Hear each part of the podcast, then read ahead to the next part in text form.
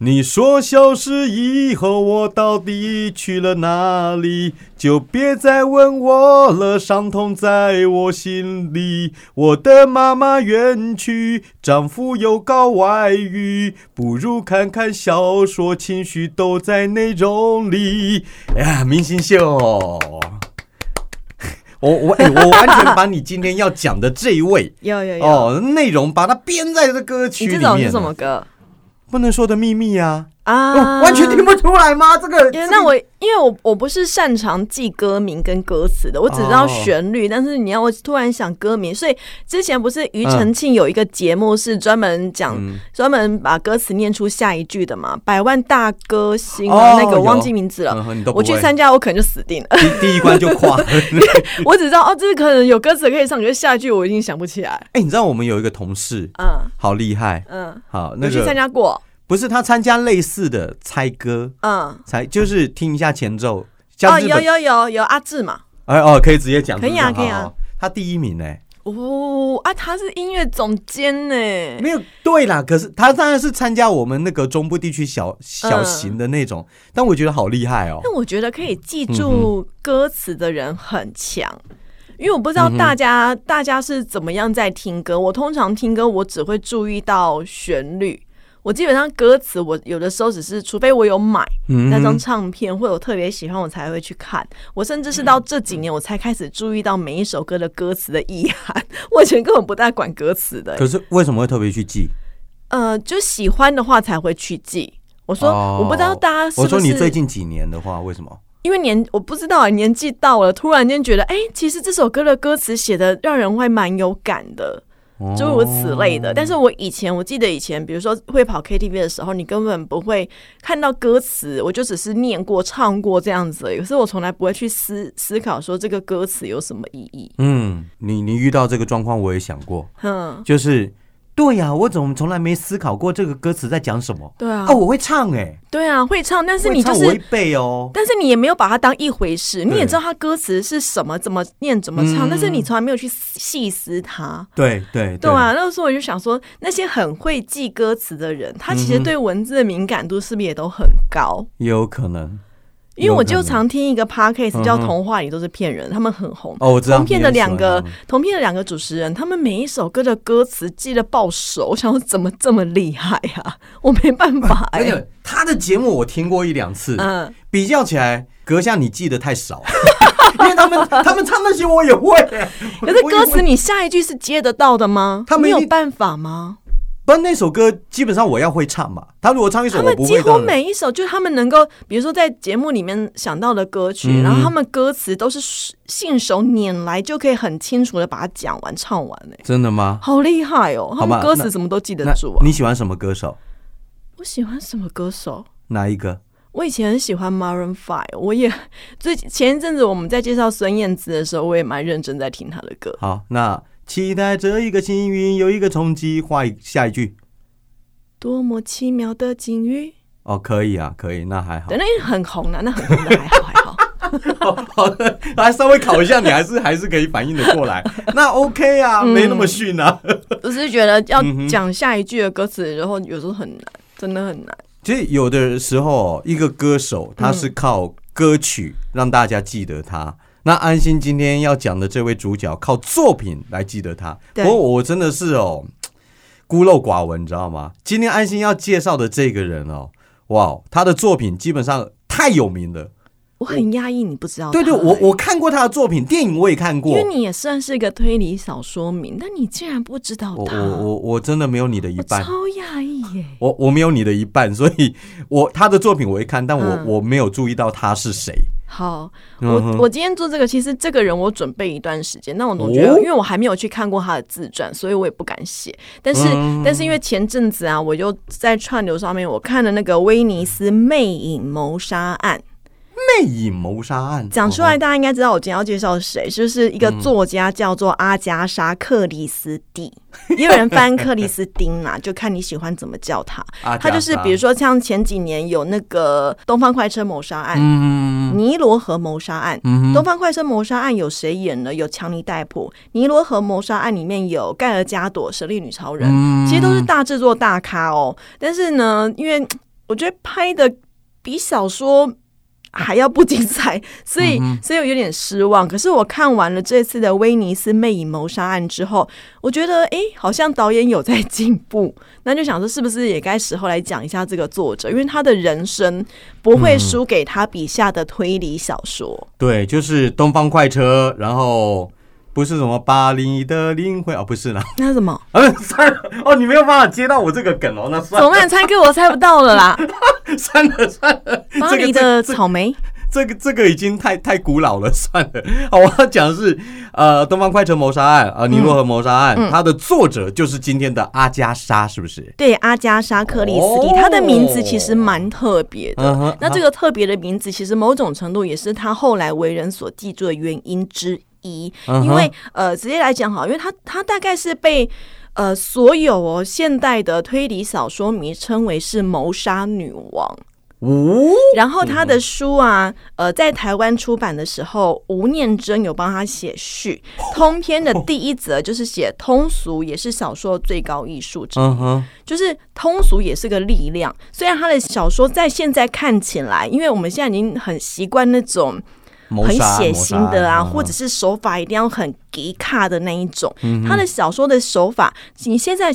来看，或许不会那么的惊讶，但是你要知道，他是一九八零年出生，他是一八九零一八九零年，一九八，零年，那他还在吧？他是十九世纪的人呢、嗯一百多年前的人哎、当然有可能他的手法在更之前有人也写过的，我不知道。嗯。可是他到现在，他出版了台湾大概有八十集，有八十集的书，然后远流出版社吧，应该是八十几，然后都还卖的很好。像现在在推那个阅读器，还有人说把全套的阿加莎放到阅读器里面一起卖，就是当做一个卖点。哦，就他还是很受欢迎，然后图书馆你一定都找得到他的书，大家多多少少应该也看过一两本他的书里面的故事。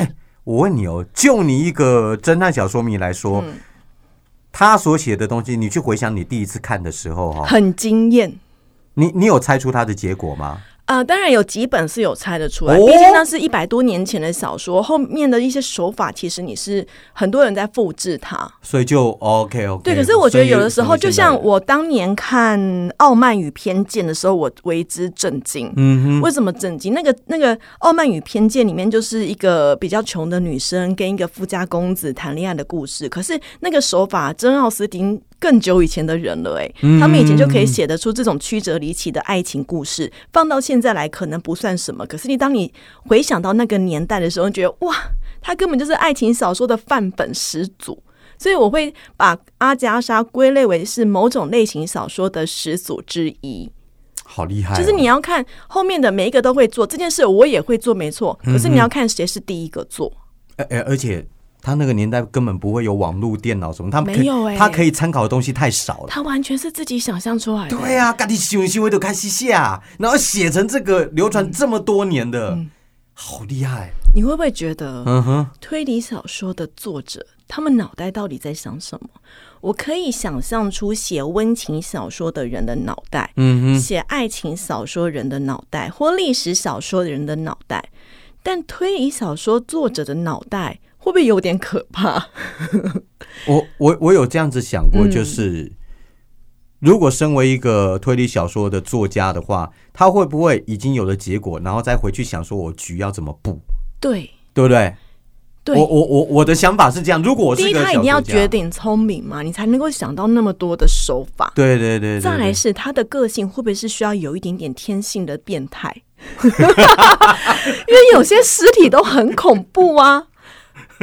像你如果说放到现代来讲的话，嗯。现代的尸体可怕是为了迎合读者的口味，嗯。因为读者口味已经变重了嘛。你如果没有看到分尸案，如果没有看到再残忍或奇幻一点的奇那种比较可怕一点的尸体现场，有可能那个迷读者会没兴趣，因为大家口味已经被养掉了。我我不要分尸啊！我觉得我是说，有些读者其实他的他的口味，你如果只是嗯平铺直叙说一个人死在床上，嗯哼，那可能已经不会吸引到某些读者那。没什么意思。对，可是，在以前这种东西，就是如果他当他第一次写出来的时候，我在常常在想说，他们脑袋里面、嗯哼，那个年代还读者口味还没那么重，可他们可以写出这么残忍的案件，他们脑袋在想什么啊？我都想说他们是不是经历过？对不对？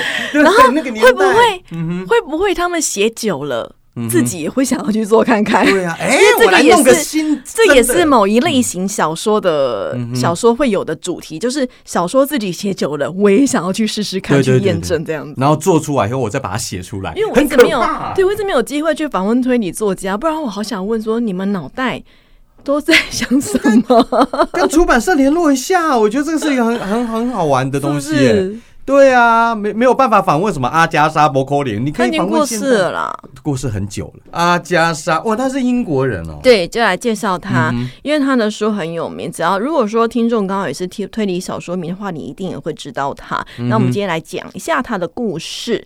他的本名呢，其实不叫做阿加莎·克里斯蒂，阿加莎是本名，但克里斯蒂是她第一任老公的名字，姓氏。哦，会她的本名叫做阿加莎·玛丽·克莱丽莎·米勒。哦，算了，阿加莎就好了。烦她原姓是米勒，她娘家姓米勒，然后、嗯然后呢，她是在维多利亚时期出生的，英国那个时候维多利亚女王时期，嗯他们家里面有三个小朋友，她是老幺，上面还有个哥哥跟姐姐。那个年代的英国啊，你要想是很早期、很早期，大家还在穿着蓬蓬裙的那一种年代。我知道，对，哦可能有照相机了，所以你现在要找阿加莎的照片，你看得到，但是哦有一些没有那么细，还有还是有很多事情没有没有办法去做的，比如说漂亮吗？漂亮吗？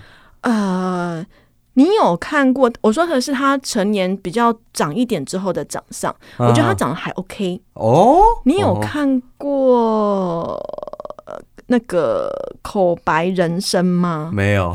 没有，我看的还是没那么啊多。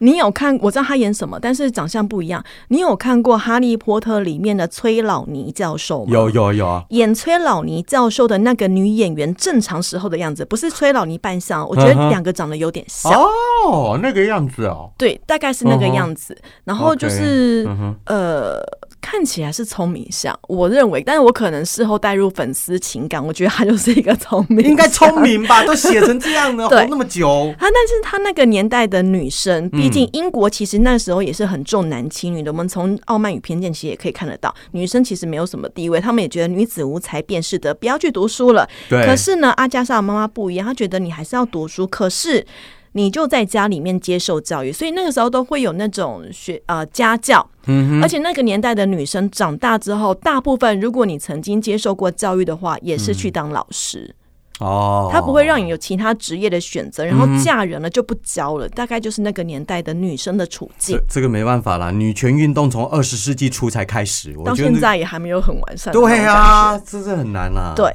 好，然后但是他爸爸其实也很照顾小孩，可是十一岁的时候他爸爸就过世了。嗯哼，然后阿加莎是老幺，那有的时候呢，因为他很小，他妈妈把在把他留在家里面读书，可是他哥哥姐姐是有去上课的，大到一个程度之后，他们有把他送去学校上课，所以在家里面他很无聊。嗯哼，上完家庭教师的课之后，他就觉得啊，我没有人陪我玩呢，那我就去随便乱想象一通好了。嗯哼，他就会到他家的公园，然后去幻想这棵树是一个人，那个小鸟，诶，是我的小宠物，或者是就是连马桶哦，连马桶他都觉得我坐在那边，我是一个女王，哦，就他会发挥他的那个像他笔下里面的白罗侦探的灰色脑细胞一样他就把自己想象是各式各样的生物，然嗯后发生了各式各样，有点像《爱丽丝梦游仙境》那样子。我我刚刚想到的是哈利波特，哈利波特他就 那就要问 J.K. 罗琳，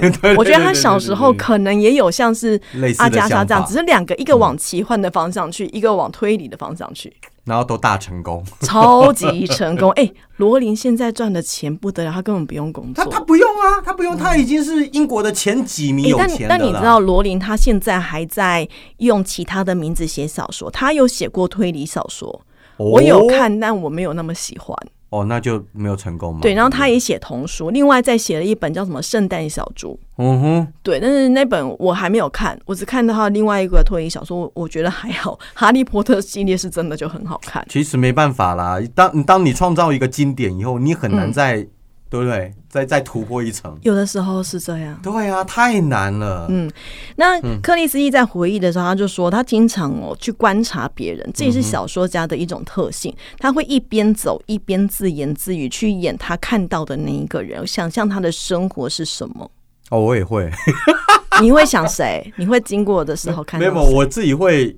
我我其实我感我会承认，就是我蛮常做白日梦。比如说，比如说，就走路走到一半的时候，就在想说，明天我要干什么？去见某个人，然后就就开始在那边自言自语，说我碰到这个人的时候，我要讲什么话什么的。这还好，对这个还好了，没有人家那么精彩。哦，就就会，但是我常常这样子，会会在面自言自语。就有一些朋友会发现我有这个问题，然后他们有时候会跟我对话。就是我自言自语不小心讲的一句话，然后他会接。我明天要去找一下我爸，我要给他拿什么东西。然后呢，再去看我的小孩，然后这时候旁边跟你说你要拿什么？哦，对对对对对，就就类似这种东西。我觉得还好，不大一样的类型，因为你是有一个实际的动作，他是直接把他推想到其他故事。比如说，我今天看到的小明在这边录音，他录完音之后，后面突然出现了一个人，那个人跟小明说了什么话，然后小明会有什么反应？立刻开麦骂他，大大概类似这种幻想。你这是鬼片吧？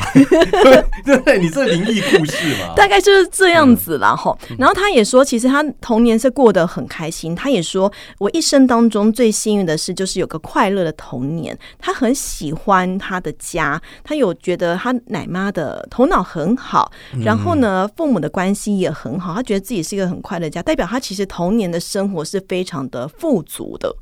哦，这个很好哎，很难得，因为。通常讲到那么勾扎西尊哦，都会觉得说，如果一个人到最后成功，而且家里不是富裕的话，嗯，通常都是他小时候过了一段悲惨的一个故事，有的时候，对不对？然后长大以后突然间奋发图强。其实某种程度，我觉得她算是一个富家女哦，就是经济能力应该还不算差，毕竟还能够读书。OK，所以才让他那么多时间去写这个东西。对，我觉得他生活 算是没有那么的匮乏，在金钱上面不算有那么匮乏。嗯哼。然后他小时候哦，他姐姐，他姐姐其实也是写小说的，可他写的小说是写了什么呢？我是查不到。哦。对，但是因为姐姐写小说，代表姐姐的想象力也是很丰富。然后他也会跟他讲福尔摩斯探案的故事，因为那时候柯南道尔已经开始写，他们其实是同一个时期的哦。哦，真的，对，福尔摩斯其实已经开始在死了，然后姐姐会跟他讲非常非常多的故事，讲到多么会讲呢？讲到他哥哥那时候都还小嘛，哥哥说：“我想听姐姐讲故事，如果你故事讲完的话，我愿意让姐姐咬一下，因为姐姐故意不讲故事给弟弟听。”好好玩，这是阿加莎的回忆，说他的他的哥哥跟姐姐都是这样在玩这样子，然后当然是咬了一下，而且他姐姐还真的咬。他姐姐还真的咬他弟弟一下，然后妈妈就来骂人，因为哥哥哭了。为什么？这到底是什么乐趣啊？我搞不懂。小朋友就是这样啊！我记得我那时候，我从学校借了一本《红发安妮》，我妹很想看，我故意不借她。我说：“那你把你的集邮册给我。”好烂哦！就是一本图书馆借来的书而已。你这是诈骗犯吧？然后我妹就给我了。真的？对啊，还在吗？不在了，早就搬家，都不知道丢哪去了。现在搞不好可以卖钱。对，但是这个故事我们长大之后就很常拿来回忆，就是姐姐都会欺负小的。对，是 这样。然后拿，然后当一个诈欺犯，真是。然后长大再大一点点之后呢，克里斯蒂学会了读书，也读了非常多的故事书。他那时候还有规定，你只有午饭的时候才可以看。哦，所以家教也算是蛮严格的。他说，有时候我早餐的时候坐下来看小说，还会害怕妈妈有没有看到，好奇怪的感觉哦。可是到了长大再大一点的时候，二十岁的时候，妈妈反而鼓励他写小说了。而且在此之前，其实阿加莎喜欢的不是文学，是比较理科的，他喜欢数学。哦，他觉得在家里面算数学，做一些理科的东西，他很开心。可是后来他有去学校读书，他发现高手太多，就就算了。他突然就觉得，哎，我好像有点跟不上哎，那种感觉。对，就是有的时候自以为跟现实是不大一样的状态，所以妈妈鼓励他写小说之后，然后阿加莎她也是一个高敏的小孩，嗯哼，从前面应该多多少少可以感觉得到，他对于周围的环境，他是处在一种敏感的状态当中，所以他会去 follow 到这个人的情绪，看到那一个人的状态，他觉得全身上下都是一种他的感官的程度是五感是很高的。哎，我跟这种人相处的话，我怕压力会很大嘞。我觉得不是你压力大，是那他本人压力会很大，因为高敏儿他的周围刺激都太强了，他会很辛苦。对，然后他可能会讲出来，我就会觉得说，我是不是动不动就被他观察？会讲出来都还算不错，有些高基本上高敏儿是不带讲出来的。哦，他会觉得我我那我就不要给别人压力，可是我觉得我好不舒服，我觉得空气中弥漫的这个味道不舒服，我觉得他的情绪好像影响我了，会不舒服。高敏儿其实不见得都会讲出来，所以他就把他的心思都花在写作上。这应该是后来。嗯哼，那也因为小时候就是他常常听那个姐姐跟他讲一些侦探故事啊，所以他好像就觉得，当我要写小说的时候，他其实一开始哎一开始写的小说是一般的纯文学，但投稿失败，嗯都没有人想要发行，那他就写写写写到觉得我是不是要来换一下好了，我试着写长篇好了，嗯哼，然后呢，刚好他想要投入推理作家的行列，然后姐姐说：“你不可能，你怎么可能写得出推理小说这么难呢？”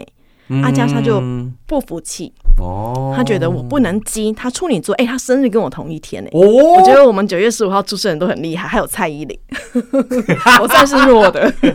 那你去写嘛，写看看啊。然后，然后呢，刚好在他想要写长篇小说，但是没有方向的时候，他附近住了一个有名的小说家，叫做艾登·费罗普斯。是妈妈带阿加莎去找他说：“如果我女儿阿加莎她想写长篇，有没有什么样的一个方式可以指导她嗯哼，结果呢？？”徒弟比师傅还有名。哦，哎，才用的青出于蓝了，没办法。那个老师，那个小说家其实也蛮认真的，跟阿加莎说，你可以从什么地方着手，你可以怎么样的规划这个架构，可以怎么做。然后阿加莎学完之后呢，就三不五时去打扰那个老师嘛，嗯他就回来跟也在写小说的姐姐说，我一定可以写得出侦探小说。嗯姐姐说不可能，你觉得不可能？克里斯蒂就回忆就说，从那一刻，从姐姐说不可能那一刻开始，这个决心就激发我的欲望，我一定要写侦探小说。虽然我还没开始写，也没有计划好，不过那个种子已经播在我心中了，我一定一定要写。嗯哼，可是后来刚好他准备要下笔的时候，妈妈生病了，第一次世界大战爆发了。哦哦，是差不多那个时候哦。对他一九八哦零年嘛，然后一九一八九零年一八九一八，他一八九零年出生，然后一九一几年的时候大战爆发嘛。一九一四到一九一八。好，好，你历史不错。记年份厉害。好啊，就是他就被派入到护理队，所以写小说暂时搁置。可是呢，我我不确定，因为当然是查不到，我不确定到底是因为他家有钱，所以帮他瞧好，还是说他运气真的很好。他一般我们想到的那个战争时期的医院一定很忙，对不对？嗯，很乱啊，很乱呐、躺一大堆人啊。对呀、哀嚎啊，啊，痛啊。嗯啊。可是阿加莎在回忆说，她说，其实空闲的时候很多。他是不是不在前线啊？我我不晓得，对，还是他自己觉得，他就是嗯即使十分钟，他也觉得是空闲，这样我就不知道了，OK，也有可能。嗯他就觉得我呃有伤者来说我很忙，可是我空闲时间其实也不少，所以我都利用那个空闲的时间，我来研究一些用药的知识。因为他那时候在护理部，他嗯就是很有机会接收到很多的药物训练，知道什么东西配什么东西会有毒。即使再平常的物品，水配上什么，我我我举不出来，就是或者是哪个什么乌头碱，什么氢氧哎氢化钾。啊，氰化钾，氢化钾或什么东西加起来，它就是会有毒。这些资讯啊，或者是什么物品里面，它可能平常又没毒，可在里面含了某一个东西是有毒的，过量就不行。嗯总之，它就是刚好在大战的那一段时间，在当护理师的时候学到了，哎，你国中的时候化学好不好？烂爆，真的烂到爆，我也是，物理化学超烂，真的不行，我真的不是理科的料。理科我真的是，哦我看到想说电磁回圈，什么鬼啊？什么安培什么那什么老哥我不懂啊！而且我其实化学式我还背不好，我说，哎，那我还可以，我背不好那我，还就常常会忘记。我是到后面就垮了，那个真的是不行，好累。我真的不行，我真的没办法。数学数学一年级还好，二三年级证明题我头好痛，哦，对，还有证明题哦，几何？好烦哦，求解答，因为怎样怎样，所以三个点怎样怎样，好烦。你知道我那个时候甚至自我放弃，他出证明题，我到最后解答是什么？他说：“因为你要我这样考，我就代表他一定是真的。”我就这样写就我们只能够用文组的方式来去对抗理组的题目。最后就是拿不到分数，拿不到啊！现实生活就不是要这样子的啊、那克里斯蒂那时候在医院已经学到非常多的用药知识，嗯他就开始思考他的侦探小说要怎么写。所以他有点、嗯有段时间做事有点心不在焉呐、在护理部我做事心不在焉。我现在犯人来了，嗯我在缝这个伤口的时候，嗯，这个如果用在我小说，这个犯人他可以怎么样来陷害这个病人？哇，哎会不会他医来医去把那个人给医死了啊？不，应该不至于啦，有也不知道啊。对不对？被他被他干掉了。对，好，那他就是每一天啊，对他真的是生活琐事会常出错，但是我希望他没有因此害到患者。可是大战结束之后，一切又回归到慢慢的复苏嘛，他就开始有时间来谋划他的侦探小说。他人生的第一部侦探小说叫做《史戴尔庄谋杀案》。然后这部小说也立刻就出现他最有名的经典角色之一，他有两个经典角色，一个叫白罗，就是哦，那个白罗在小说里面所形容的长相，就是有个八字胡，他是比利时人，然后长得像脸的形状像一颗鸡蛋，嗯，然后戴一个帽子，然后常常说我要动用我的灰色小脑细胞。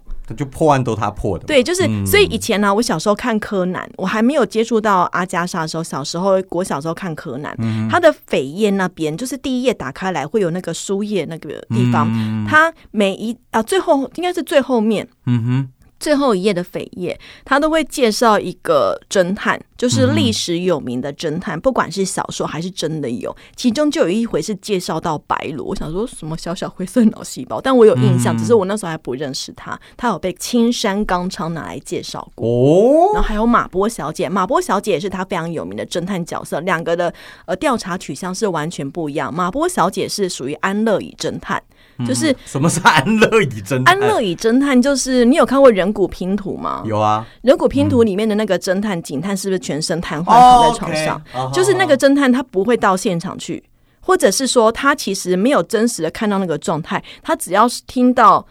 旁人帮他搜集来的资讯这资讯，他就有办法破案，这叫安乐椅哎，侦探。还讲跳呢。对，很厉害，但是啊他也要铺的够好，因为他这个算是比较本格推理的部分，就是嗯比较不会有什么奇幻的材质，或者是比较不会有一些。呃，资讯隐藏不给读者知道，因为本格推理就是让读者跟跟作者跟里面侦探一起破案，让讯息全部摊在你眼前。你有没有办法破案是你的事情，但是里面侦探可以，他比较偏本格推理。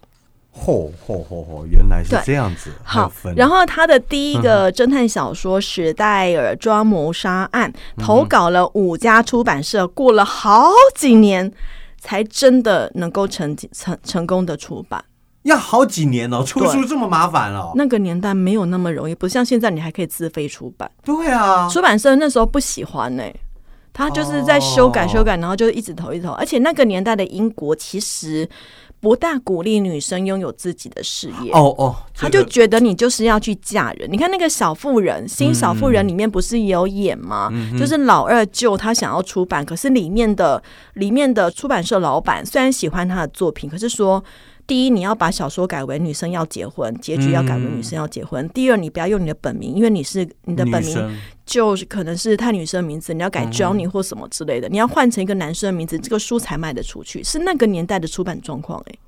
啊，好残酷哦。可是好像也是现实，没办法。可是阿加莎有一点特别的是，哈哈，他在出版他的《时代的庄谋杀案》的小说的时候，出版时他本来是想要改一个男生的名字，阿加莎·克里斯蒂。那时候他已经结婚，不姓米勒了，他已经结婚了。他那个出版社老板觉得不要，你不要改男生的名字，你就用因为你的阿加莎的名字很特别，别人没有，哦印象是深刻的。一个卖点。对，可以吸引人注意，所以呢，认为你要用本名出道。结果这个决定真的很成功。这一年是一九二零年，克里斯蒂他三十岁，哇，第一次大战打完了，打完了，三十岁了，已经是到人生的某一个转捩点的阶段的年纪了。嗯哼我三十岁的时候，我曾经想说，我的事业怎么如此的不堪，就只有这样子，而已。我到了四十岁，我还在想这个问题。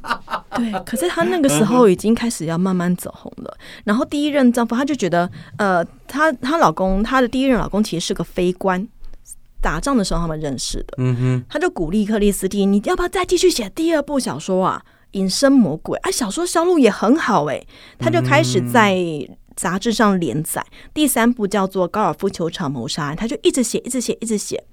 可是阿加莎说：“我要到什么时候才会觉得我真的是一个职业作家呢？”他到了八年之后才觉得自己是一个职业作家。为什么不就是一直在写吗？因为那一年他写了一个叫做《蓝色列车之谜》哦，这部小小说，他不喜欢。嗯哼，当他写出了一个不喜欢、不喜欢写，但是必须要写的作品的时候，他才觉得哦，这已经是我的工作了。你懂这种感觉吗？哦，我了解，我了解，了解。不管喜不喜欢，我就对在，做。就像有时候我们访问人，嗯哼，不是因为我喜欢他访问他，而是因为工作来了，我必须要做，大概是这种感觉。他就觉得、哦，嗯这是我的职业，不喜欢但必须做，这就变成了工作。他就是一个职业作家。他说到这个时候，他才觉得自己是一个职业作家了。哦，哇哇哇！我大概能够体会那种感觉。嗯，哎，说个题外话，说到不喜欢三个字，你知道那个漫威那个超人有没有？嗯，超人这个角色是那个作者最讨厌的角色。为什么？他说哪有可能有这种人？他自己做的哦。做完以后他说完美的人，他说哪有可能一个人戴着眼镜，他就是记者，眼镜拿下来没人认得出来是他。是啊，对啊，所以我也觉得很莫名啊。所以作者就觉得莫名其妙。他说虽然超人最红，但问题是作者最讨厌这个角色。可是我觉得我可能会认不出来。对呀？比如说有些人，他上班的时候西装笔挺、梳油头、戴一个黑框眼镜，他下班的时候换了一身装扮，头发用散，眼镜拿下，哎，我可能会认不出哎、可是那个你不觉得那个超超人没差那么多？他只是摘掉因眼镜而已啊，为超人就太帅，你没办法吸引那个他的脸的记忆点太深了啊。是是没可是我说一般人长相平凡、大众脸的人，我觉得很有可能哎、嚯，哎，一般来说你认得出来吗？我认人就是不好，所以是你的问题嘛？大家都可以认得出来吗？啊，我觉得很难哎、如果真的有一个人，你刚认识他第一次，嗯哼，顶多第二次、第三次，你见他见过他，他这就是上下班的打扮完全不一样，你真的可以认得出来吗？我可以啊，发型什么都不一样哦。因为我有一个同事就这样子啊。他最近他平常不戴眼镜，最近戴了啊。嗯，我看他一眼说：“哎，你戴干嘛戴眼镜？可是那是在你，很熟了，对不对？”那是在你熟第一、第二是你知道他会出现的那个情况之下，你才认得出他。如果你今天在另外一个意外的场所里面看到了他的另外一个打扮，你可能不会发现那是他。哦，这个很难，这个要想想一下有没有这样的例子。我自己会觉得很难，我会认，我一定是认不出来，是哦，我一定是认不出来。所以如果真的世界上有超人，嗯哼，他平常出现的跟我当同事的时候是那个样子，嗯然后当超人的时候穿那个样子，我可能真的认不出来。，大概全部就你认不出来，其他人都认出来，他就超人。好，嗯哼，那我们再讲，刚刚前面讲阿加莎就写小说，就顺顺的写了嘛。他这一辈子总共目前出了八十本，嗯八十本书，然后各个不同的短篇故事或长篇故事。总共在台湾就有八十集了，很会写小说，而且也很成功，被叫做是谋杀女王。嗯可他的人生故事，他本人也真的是超级戏剧化。我们讲的不是他前面的那一段人生，而是接下来要讲的他结婚之后的这段人生。对我前面唱的那个歌曲就是改编自 你这一段，我觉得好特别哦。他成名是一九二零年嘛，就已经第一部小说基本上就蛮受欢迎的。OK，一九二六年，六年之后的十二月，阿加莎成名了哦，嗯，她失踪了。某一天，她失踪了，为什么被绑架？不知道。我什什么不知道？怎么会不知道？某一天，她老公克里斯蒂回到家，我老婆不见了，哈，跑去哪了呢？哦，报警啊，去查呀。整整十一天找不到人，这件事情呢，甚至他住在英国嘛，但是他已经很有名了嘛，这件事情连美国的报纸都在报。哦，据说，因为他跟柯南道尔是同一时期，只是年纪不一样，柯南道尔都介入调查，哦，对他自己会查案，对对对对，没错没错。太神奇了！哎、有名的作家消失了。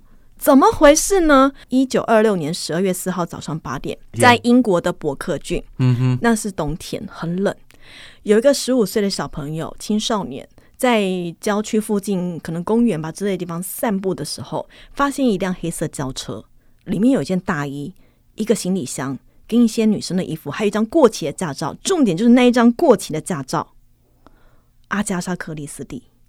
这台车是阿加莎·克里斯蒂的，车在，衣服在，证件在，行李也在，人不见了，哦吼，跑去哪里了呢？对啊，当时超过一千名的警力投入搜索，各个英国在伯克郡的市民全部都在自愿协寻。他太红了，那个时候已经很红的作家了。嗯三十六岁的阿加莎，诶，不是三十六岁，那个时候二十六岁，嗯我，算错了，二十六岁二，十六岁，很红了。他写侦探小说一炮而红，现在本人变成小说中的主角了，哇，大事诶，有人说阿加莎自杀了。啊哈，有人说她老公蓄意谋杀，哦，为什么？哦？因为那个时候阿加莎·克里斯蒂的老公也叫就叫克里斯蒂嗯哼外遇。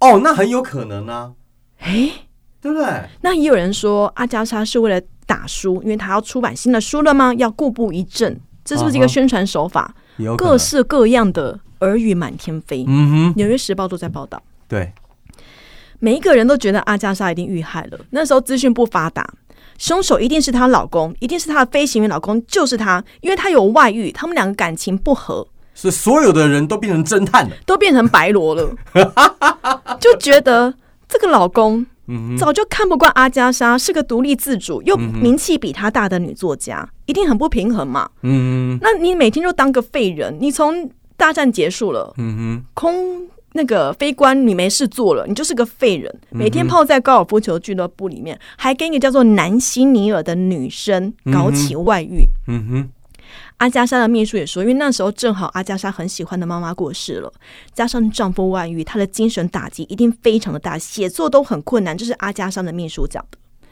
这时候，阿加莎的所有粉丝都觉得她老公叫做阿奇，阿奇，嗯哼，然后就觉得他是个嫌疑人，很严重，甚至还有人去跟踪她老公，很很疯狂啊！所以说，就是那个年代的时候，已经有那种网友的特质了，对不对？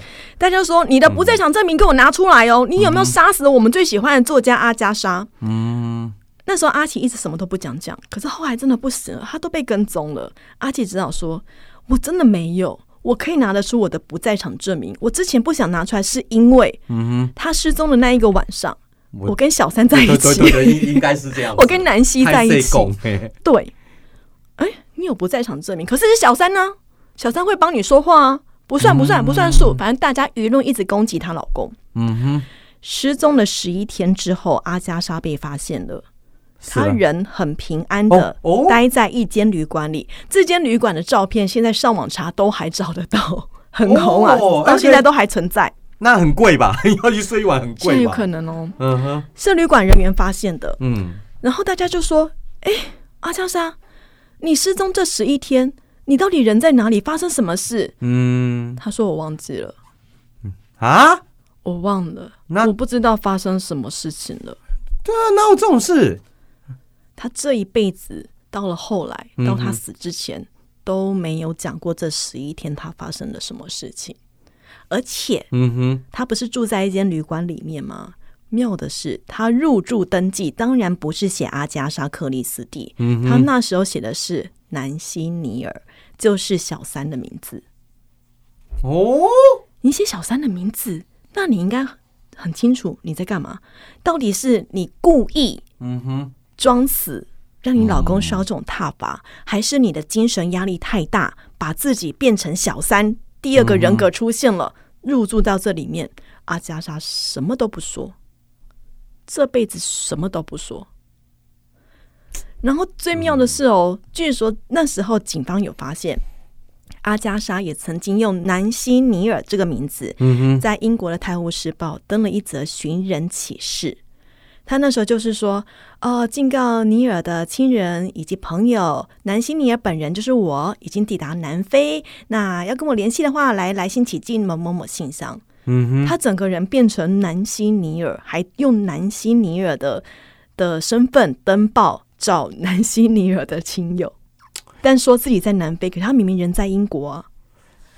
到底发生什么事了呢？要要不然就精神分裂，嗯，要不然就是她已经被她老公气到有点要恶搞之类的，对，对不对？就但是她后来这一辈子，她写再多的故事或者是什么，都没有去讲这十一天发生什么事情。那她也不能讲啊，她写出来人家可是有的时候，当老的时候，有时候会想要回忆或想要讲某一些故事，她就是选择性失忆，就只有这十一天不见，他其他的事情他都记得很清楚哦。后面写的小说《东方快车谋杀案》就是后面写出来的哦，哦，都是后面的哦。可是《尼罗河谋杀案》都是后面写出来的哦，但是就只有那十一天。不知道怎么了，他就是死都不讲，到死他真的都没讲，对，他不想让人家知道，有有可能对他来说是一种耻辱，不知道。对不对？因为老公的背叛，他那个时候可能会做出一些出格的事情嘛，对。对不对？然后就是因为这段故事，嗯跟后来啊、有一部电影叫做《控制》，班恩弗列克演的。哦 OK，好好好，那里面就是演说班恩弗列克也是一个爱外遇的老公，然后有一天老婆失踪了，叫做什么神奇艾米，有就是媒体把他老婆渲染成一个超级大好人呐、大美人呐、然后就是因为老公的外遇失踪啊，那就抄的嘛，其实对，对对结果到最后才发现是老婆自导自演要害班艾弗列克。嗯，就是控制这一部电影，就有人说他就是在参考阿阿加莎·克里斯蒂的故事，对很精彩。那部电影其实很好看，大家可以去看。很好看啊，你会看完之后，你那个女主角眼神，最后一幕在班恩弗列克怀里面抬头一望的那个大眼睛，你会发麻。哎，我我想问一下，那阿加莎后来被找到以后，她老公怎么样？他们后来怎么样离？婚，对嘛，也只剩下这条路。对，最后就是嗯离婚。可是她老公整个是舆论压力爆表，哎，那一定南希南希尼尔这名字也公诸于世，是怎么活啊？嗯只是只能说幸好他们那个年代的通讯不像现在那么发达，嗯或许换个地方还可以再重新生活。对可，是克里斯蒂这个姓可能要改一下了，他必须要全部姓尼尔了吧？因为克里斯蒂那时候太有名了，全英国都知道搞出了这件事情。哇，原来还可以这样红、哦。对，，然后也是因为后来离婚了之后，嗯阿加莎呢某一天就跳上了东方快车。东方快车是真实存在的一一辆火车，嗯，然后就去埃及啊，去各个地方，然后认识，突然间遇到了考古团队。然后就甚至还加入那个考古团队，嗯你知道吗？我想说，这可以考古考古团队是可以随便说要进去就可以进去的吗？我不知道。遇到她第二任老公，嗯哼，很幸福的一直到最后，然后也因为她去做呃做了东方快车，然后也加入考古团队，所以写出后来很多故事，像东方快车谋杀案，像尼罗河谋谋杀，案都是在之后写出来的。嗯，那生活有时候多一点不同的刺激，嗯，好，对？他的他的旷世巨作才会出来。对。那阿加莎她其实蛮妙是，她除了写小说之外，她也写戏剧。嗯，捕鼠器，我不知道你小时候有没有看过，我记得我小时候音乐课老师有给我们看过，就是写两个笨贼，然后就捕鼠器的故事。那他很红，然后他那是他写的，然后他的小说在流行文化虽然不像福尔摩斯那么有名，可是他根据金世世界纪录，他是有上金世世界纪录的。他的作品被翻译成一百零三种语言，然后每一种加起来有超过十亿本的销售记录。唯一可以赢过他的只有圣经跟莎士比亚的作品的总销量，哦，那好厉害，那已经超越了福尔摩斯了，真的很厉害。是吧？对，那我最后呢，我推荐几本我很喜欢，我觉得大家也会很喜欢的他的书。OK，我呃，第一个当然《东方快车谋杀案》嘛，他的我觉得讶异的是他最后凶手是谁这件事情，让我那时候很讶异，因为我那时候还没有看过有这类型的小说，嗯哼应该要可以爆雷吗？它是百年前的小说，也有电影的，电影都演了。哦嗯如果不想听暴雷凶手是谁的话，跳过三分钟。，OK，东方快车谋杀案的凶手竟然是全车的人。对啊，这件事情我在看小说的时候，我很压抑，每个人都捅他一刀那样子的感觉，这 这个我那个时候看到也有点就觉得哇，大恶人呢，又每个人捅他一刀。那尼罗河谋杀案在我心目中的地位没有那么高，嗯我会推另外一个叫做一个都不留。他有拍出来吗？啊、目前好像至少我看过的没有，但我不知道早期的英国有没有拍这个，我就不知道了。一个都不留，我也先爆雷一下吼，呃，再跳过三分钟，一个都不留。它其实就是我们小时候看的那种本格推理会有的童谣杀人事件，不是都会，比如说像金田一或其他的日本侦探，都会到某一个村庄里面，然后那边有个当地流传的某个童谣，就会有人依照那个童谣的讲的故事死掉。嗯那个死状会跟他一样，而且还不止死一个、死两个、死三个，就会这样陆续死，一个都不留，基本上就是这类型故事的始祖。哦，只是他妙的是，岛上十个人都依照某个故事的方式，一个一个死，死法一模一样，嗯哼，十个全死。凶手是谁呢？有找出来吗？最后是透过凶手自白有找出来，可是我我我可以，我爆雷哦，我爆雷哦。啊你。说。好，死那个凶手是死者之一，他自己也死了。哦，很精彩。啊，很好，看，对很好看你。这样讲的，我就不会去看了啊。但我没有告诉你是哪一个死者啊。OK，好好好，对，然后我还很喜欢，其实我一开始喜欢的不是白罗，我喜欢的是马波小姐。嗯马波小姐就是一个老太太，一个老太太，她就住在什么圣诺圣诺玛丽米村什么，我忘记名字了，因为那是西洋名字，我真的很难记。她就是老太太，很爱听八卦，然后从八卦当中去判断凶手是谁。嗯然后那个老太太就很可爱，就是我觉得就是会不会就是阿加莎自己想象自己以后的样子。就是在那边判案，比如说谋杀启事，就是一个村庄里面突然来了一张说我在什么时候要杀谁，嗯哼，它里面有很多。然后我最近看的是五啊呃罗杰艾洛克谋杀案也蛮推的，大家都然后这个这个的凶手其实是啊、不要爆太多雷好了，就是它也是一个蛮经典的故事，它其实里面也都很有很多像是福尔摩斯与华生。那我最不满的其实是他最后一篇白罗的最后一个故事叫做谢幕，嗯哼在这里面白罗过世了。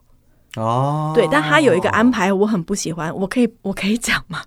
你要看吗？你要看吗？应该我没有办法看那么多，你可以讲，在谢幕这一篇当中，谢幕这个故事当中，他阿加莎，我不知道他怎么了，他竟然把白罗写成是杀人凶手之一。哦，蛮蛮好玩的啊，这我很不喜欢白罗怎么可以杀人呢？啊。如果他之后不再写了，那是也不错啊。对呀、但我就很不喜欢，就哈。但是我只说之一，他还有其他凶手，但白罗变成了变成了其中一个凶那谁手。谁破案了？